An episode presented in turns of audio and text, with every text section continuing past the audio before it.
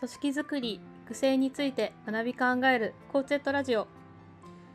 コーチングのアプローチを通し人を生かし育て合う組織づくりの支援を行っているコーチェットのラジオです。日頃経営者リーダーの皆さんに伴走しているコーチェットのメンバーやクライアントの皆様のリアルな声から組織づくりを行っていくための視点をお届けします。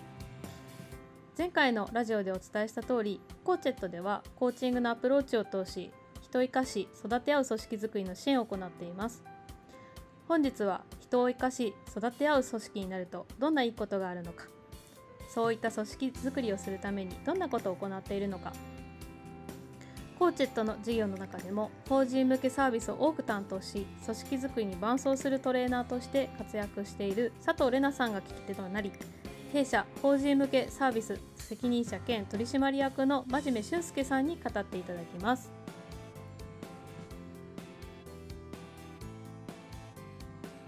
じゃああの先に玲奈さんの方から自己紹介をお願いしてよろしいでしょうか？はい改めまして佐藤玲奈と言いますコーチェットでは、えっと、コーチングのトレーニングの提供だったりだとか、あと、まあ、コーチングのですね、トレーニングを導入したいという企業さんに対して、こう、一緒にですね、伴走していくような役割を担っております。よろしくお願いします。よろしくお願いします。はい。じゃあ、真面目さんも自己紹介お願いいたします。はい。真面目俊介と申します。えっと、コーチェットでは、あの、創業以来、あの、法人向けのサービスの、まあ、開発と提供の責任者をしておりまして、えー、同様に社内の方では、えー、社員の採用と育成を担当、育成組織づくりを担当しております。どうぞよろしくお願いいたします。まあ、あの、聞き手は、メインは佐藤さんというところで、私はちょっと、あの、お二人の会話が始めたら、始まったらひっそりと影をしていければなと思いますが、はい。あの、今日はメインとしては、どんなサービスを、あの、コンチェットの中で法人向けに提供しているのかをぜひお二人の対話の中であの広げていただけたらなと思いますので、どうぞよろしくお願いします。お願いします。お願いします。はい。では、あの、レナさんの方に、じゃあ、バトンをお渡しして、お話し続けて、あお話をしていただけたらなと思います。どうぞよろしくお願いします。はい、お願いします。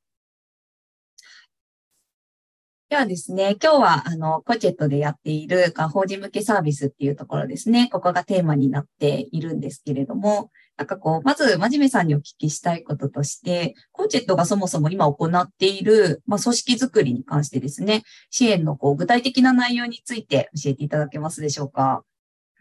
はい。えまずですね、あの、お伝え、この点からお伝えすると分かりやすいかなと思うのが、えクライアントさん大きく分けて、なんか3パターンぐらい、あの、問い合わせの段階でいただきます。で、その3パターンというのが、あの、まず一つ具体的な課題があるパターン。これは、えー、退職者がちょっと出てしまっているとか、え、組織のサーベイを取っていて、具体的にちょっとこのチームのパフォーマンスが落ちている、モチベーションが落ちているみたいな課題をお持ちいただくパターン。で、もう一つは、あの、トップの方があの、主導されることが多いんですけど、まあ、コーチングというものに可能性を感じて、コーチングを社内に導入する、広めることによって、まあ、組織の成長とか事業の成長を考えられてるんだけど、そこをお手伝いいただけないかというパターン。で、三つ目が、えー、まあ、他の会社さんが、まあ、コーチングやってていいって聞いたんですけど、とか、あの、ワンオワンにコーチングがあの生きるって聞いて、ちょっと話聞いてみたくって、みたいな形で、大きく、あの、ポチェットに相談いただいた方のこと3つかなと思っております。で、その中で具体的に我々がやっていることとしては、あの、まずこのコーチングとか、あと研修みたいな形でコーチングを学ぶという研修を提供することもあるんですけど、コーチングとか研修って、えー、満足度が高いんですけど、それが組織にとって本当にいいものだったかどうかっていうのは少し曖昧になる傾向があるサービスなので、我々としては、ま効果測定をしっかりやりましょうということをお伝えしています。効果測定というのは、えコーチングであったり、コーチングを学ぶということを社内に導入して、それが個人の変化、もしくはチームとか組織の変化としてどんなことが起こるといいんですか、どんなことを起こしたいんですかというところを握って、それに対してプログラムを提供するという流れでございます。で、提供するプログラムとしては、え個人へコーチングを提供する、個人の方に個人を受けていただく場合と、あと個人にトレーニングを受けていただく場合、もしくは、あの、チームでコーチングを受けていただく場合、で、チームへのコーチングって馴染みが少し少ない、あの、薄いと人人も多いと思うんですけども、えー、チーム単位で自分たちのチームの理想の状況、それに向かって現状がどうあって、えどういうことがあったり、その状況により早くつけるか、どういうところが課題とか阻害要因となって、それをクリアしていけるかみたいなところを、え、チームで対話していく。それをファシリテーションさせていただくというものになります。で、え、もう一つがチームのトレーニングというもので、まあ、いわゆる研修みたいな形で、コーチングをチーム単位、組織単位で学びましょう。それによって、社内のこう育成に対する共通言語を作ったり、まあ、文化にしていくみたいな、そういったものがあります。なので、あの個人、コーチングもしくはトレーニングを個人またはチームへ行う。これを組み合わせてプログラムを作っ。で期間としては大体3ヶ月が1単位ぐらいなんですけども、3ヶ月で終わる企業もあれば、それを繰り返して今、一番長い会社さんだと3年以上お付き合いしているような会社さん、そんな形でございます。全体感ありがとうございます。今ちょっとこう最初に効果測定っていう話が出てきたんですけれども、はい、やはりこう導入するときにコーチングなんとなく良さそうだけど、うん、なんか何が結局いいのかとか、こう分かりにくいっていうところはよくいただく声かなと思っていて、こう、まあ、課題感があっても、なかなかその効果測定どういうふうに見ていったらいいかみたいなところって、なんかこう、どんなふうに関わりをされていらっしゃるんでしょうか？はい。具体的な話はぜひご相談いただければ、御社に合わせてお話しますという形ですが、あの、開拓大きな枠組みとしては、えー、リーダーシップの枠組みと組織開発の枠組みで考えています。で、リーダーシップの枠組みというのは、あの個人の変化として、まあ、我々5つ設定してるんですけども、その5つの視点、例えば自己認識が少し変わってほしいとか、スキルが高まってほしいとか、あとは行動が変わってほしいとか、そういったあの個人のリーダーシップとして何が起きてほしいかというところと、組織開発の視点で言うと、チームの効果性、健全性、自己革新性なんて言い方がしたりするんですけども、効果性というのはちゃんと目標に向かってチームワークが発揮されるか、健全性というのは、えー、生き生きとワクワクと働きているか。で、えー、自己革新性というのはこう自分たちで、えー、環境に環境とか事業環境とかえー、ビジネスの状況に合わせて自分たちをより良くしていけるかみたいなところ、そういったところをどうやって、えー、改善していけるかなっていうところを、まあ、効果測定のポイントとしておきます。なので、えー、リーダーシップの5項目、組織開発の3項目とか我々言ったりするんですけども、それをベースに考えているというところでございます。ありがとうございます。え、今回、あの、まあ、基本的にはそのコーチングのトレーニングだったり、コーチングの提供っていうところが、プログラムの内容になってくると思うんですけれども、なんかそもそも、こう、組織づくりの支援に、なんかコーチングのアプローチがなぜ有効なんでしょうか？はい。あの、いろいろと切り口はあるんですけども、えー、まず前提として、まあ、コーチェットがクライアントさんと、コーチェットのクライアントさんになっている会社さんで、多くは、え300名未満の、いわゆる中小企業とかスタートアップサイズの会社さんです。で、そんな組織に対してコーチングがどう生きるのかという話で、2つ、まあ、大きくありまして、それぐらいの規模の会社だと、トップの方の意思決定とか経営チームの意思決定っていうのが、本当に事業にすごくインパクトがあるんですよね。で、はい、なんかこう人材育成とか20年ぐらい携わっていて、一番最初の会社に、あの、新卒で入った会社でもコーチングとか使っていて、で、その時からあの感じていて、今も変わらないこととしてあるのが、あの、経営者の人、経営層の人、まあ優秀ですと。はい、で、その人たちがなんでコーチング受けるかっていうと、あの、どんな優秀な人でもバイアスがあるんですよね。バイアスというのは自分たちがこう見たいとか、こういうの辺を特に見ちゃってるみたいなところがあっで、どんなに優秀な人でもあってもバイアスが発生してしまう。で、そのバイアスが、えー、事業の何か意思決定するときに、えー、すごくマイナスに働いてしまったりすることがある。なので、そのバイアスを築くために、えー、コーチングを受けて、コーチから、まあ、質問をもらったり、フィードバックを受けて、自分たちが見えてないことは何なのか、気づいてないことは何なのか、それを整理することによって、経営、もし経営者もしくは経営チームの意思決定の質が上がる。そのためになんかコーチングがすごく実はパワフルなことになってるっていうのが一つ目です。で、二つ目が、あの、同様にそれぐらいの規模のサイズだと、あの、メンバーの方、まあ、経営層じゃない、いわゆる会社でいうと部長とかマネージャー層以下の方でも、やっぱり自立性がすごく大事になってくるんですね。あの一人一人が自分たちで考えて動けるか、え、自分たちが本当にやりたいことを、え、自分たちの内発的動機づけみたいなところでやっていけるかっていうのは本当に事業とかの事業成長にインパクトがあるので、そこをしっかりしていくためにコーチングをみんなで受けようとか、コーチングを学んで、え、社員同士、えもしくは上司から部下へのコーチングができるような。そんな形でコーチングが生きているというところでございます。うん本当にそのコーチングって一つのこうスキルにあの関わらず、なんでしょうね、バイアスの話だったり、自律的にっていうところで、本当に組織の根幹に関わるようなところもこうアプローチされているような、そんな感じがしますね。うん。ございます。こう、今ちょっとお話出てきた部分もあると思うんですけれども、なんかこの、これまでそのコーチングのアプローチがこううまくいった企業だったりだとか、なんかどんな組織だとこう効果的に入れれそうかみたいなところはいかがでしょうか？そうですね。えーまあ、これまでコーチェットで、まあ、多くの、えーと企業さんのサポートさせていただいていて、まあ、一つ絶対的にこういう組織だとうまくいくっていう話で言うと、やっぱりコーチング的なものを何としてでも広めたいとか、広める必要性があると思って、そこにコミットメントしてくださる方がいるかどうかっていうのは大きいです。で、多くの場合は経営者の方がそういうだと本当にスムーズにいくんですけども、場合によっては、えー、もう少し下の人事の担当している人が、この会社このままだとまずいみたいな形で、えー、導入したいですという話があって、それをこうやり抜くことによって変わっていくみたいなことがあります。で、コチェットではなんか、あの、コチェットの価値だなと我々自分たちでも考えているのは、経営者の方のサポートはすごくシンプルなんですけど、経営者の方じゃない方が自社にコーチングの必要性を感じて広げていきたいときに、どうやって経営者の方とか経営メンバーの人をこう説得したり説明したらいいですかっていうところから、なんかご協力できるっていうところが一つの強みかなとも思っております。なのでちょっと答えとしては、まあ、それを導入したいというなんか思いを持った方がいれば大体うまくいく。それがないとやっぱり私立ボムになってしまったり、えー、消えていってしまうっていうところが正直あるかなと思っております。あ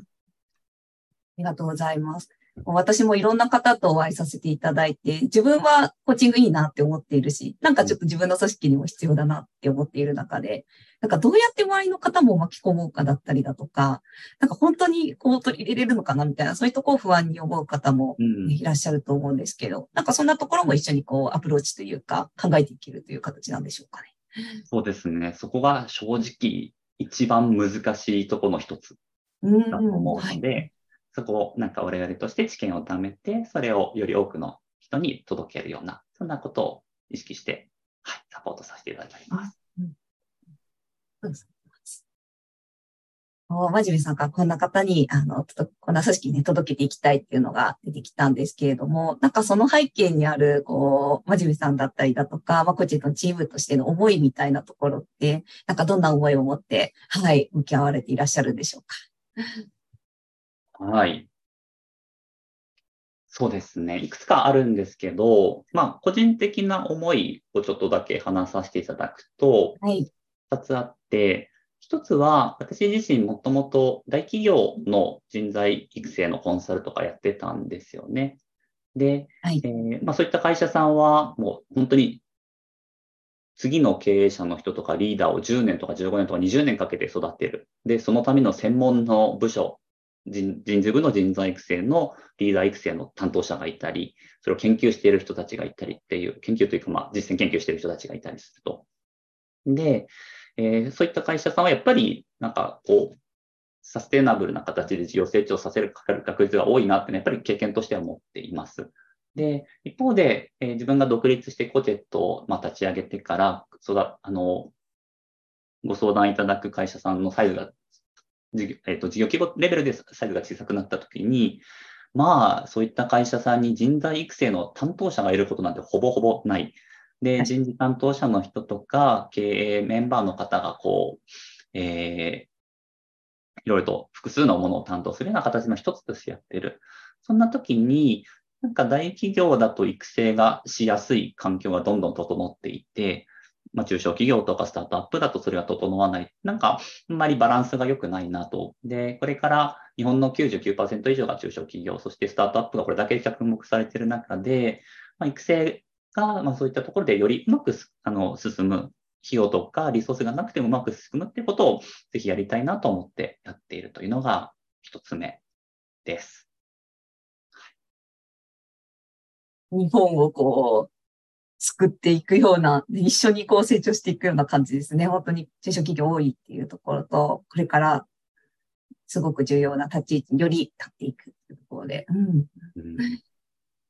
一つ目っていうのはもう一個はあるでしょうか？もう一つ目、ここまですごく綺麗に喋れてたんですけど、急に忘れてしまった。もう一回質問いいですか？ね。えっと、なんで、どんな？はい。なんかその背景にある思いっていうのが、あの、どんなところがあるのかなと思っていてですね。こう、中小企業やスタートアップに寄り添っていくっていうところに関して。はい。はい。ああとはですね、あの、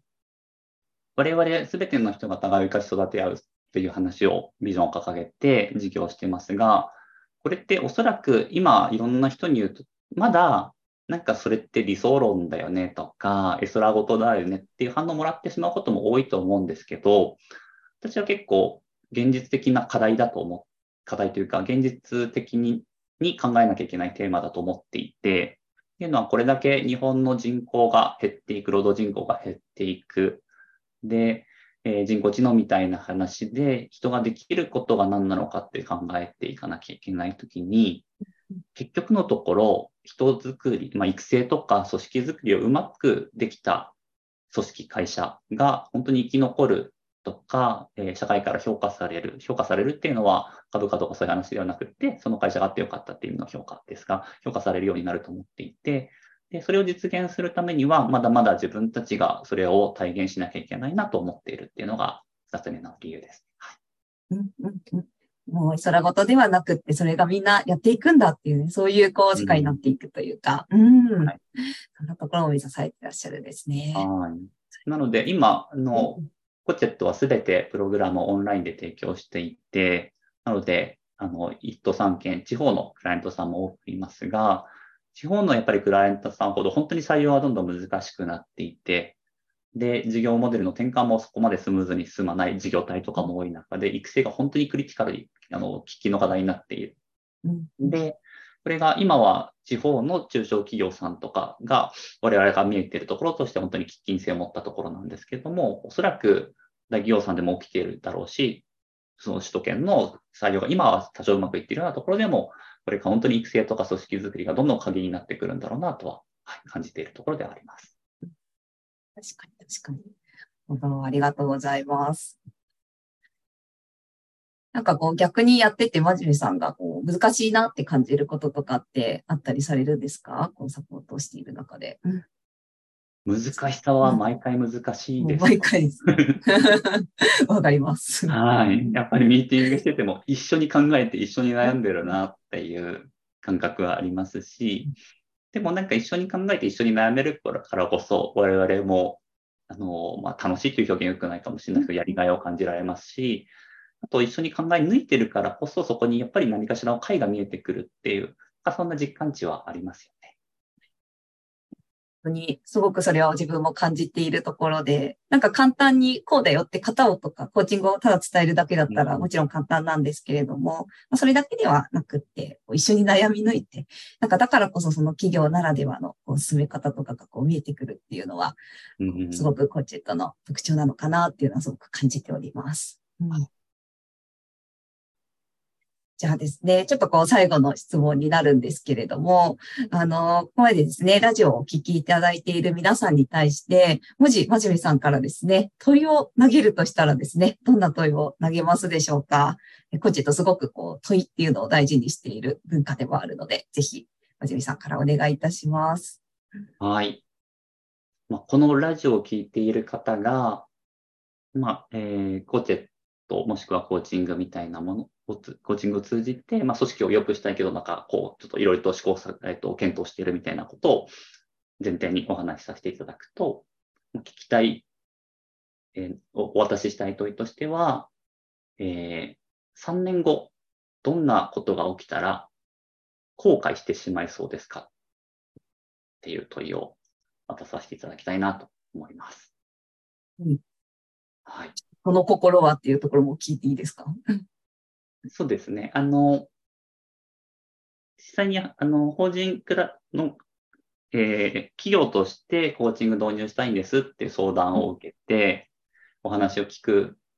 聞き始めることが多いんですけど、その中で主語がなんか企業じゃなくって、私自身がこんなことを考えてるんですよね。こんな風にしたいんですよねっていう話になってくると、やはりうまくいくなと思う、うまくいくことが多くなるなと思っていて、の時に、まあ、やりたいことって言われても結構難しいんですっていう話になる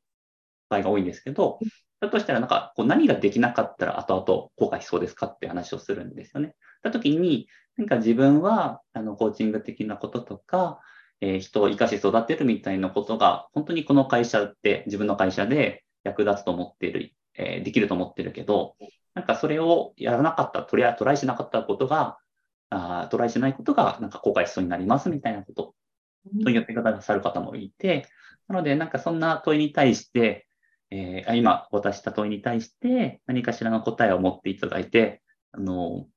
ご相談いただけると、より良いお話ができるのかなと思い、そんな期待を込めて、はい、問いを渡させていただきました。はい、ありがとうございます。3年後、何かできなかったら後悔しそうですか？大切な問いをいただきました。ありがとうございます。はい、お二人ありがとうございました。あの、私も最初から最後までお聞きして、ちょっと最後に感想としてお伝えしたいなと思ったのが、なんかお二人がやっぱりすごくパートナーとして、あの、ご相談いただく、あの、企業の皆様、あの、パートナーとして、あの、本当に一緒に考えて悩んでいきたいみたいな、あの、なんかこう、やりがいとして感じてるっていうところもすごく印象的だったなというふうに思っているので、なんかこう、一人であの、特に人事の方であったりとか、経営者の方だったりとか、今後の会社の展望について、あの、ちょっと一人で悩んでるんだけどな、なんか社内でこう、なんか相談できる人いないんだよなみたいな時にぜひなんか今回のようにあのご相談いただけるとこの2人がまずは出てきますので楽しみにしていただきたいなっていうのは思ったりしました。はい、お二人今日お時間いただきましてありがとうございました。ありがとうございました。お聞きになってくださった皆様ありがとうございました。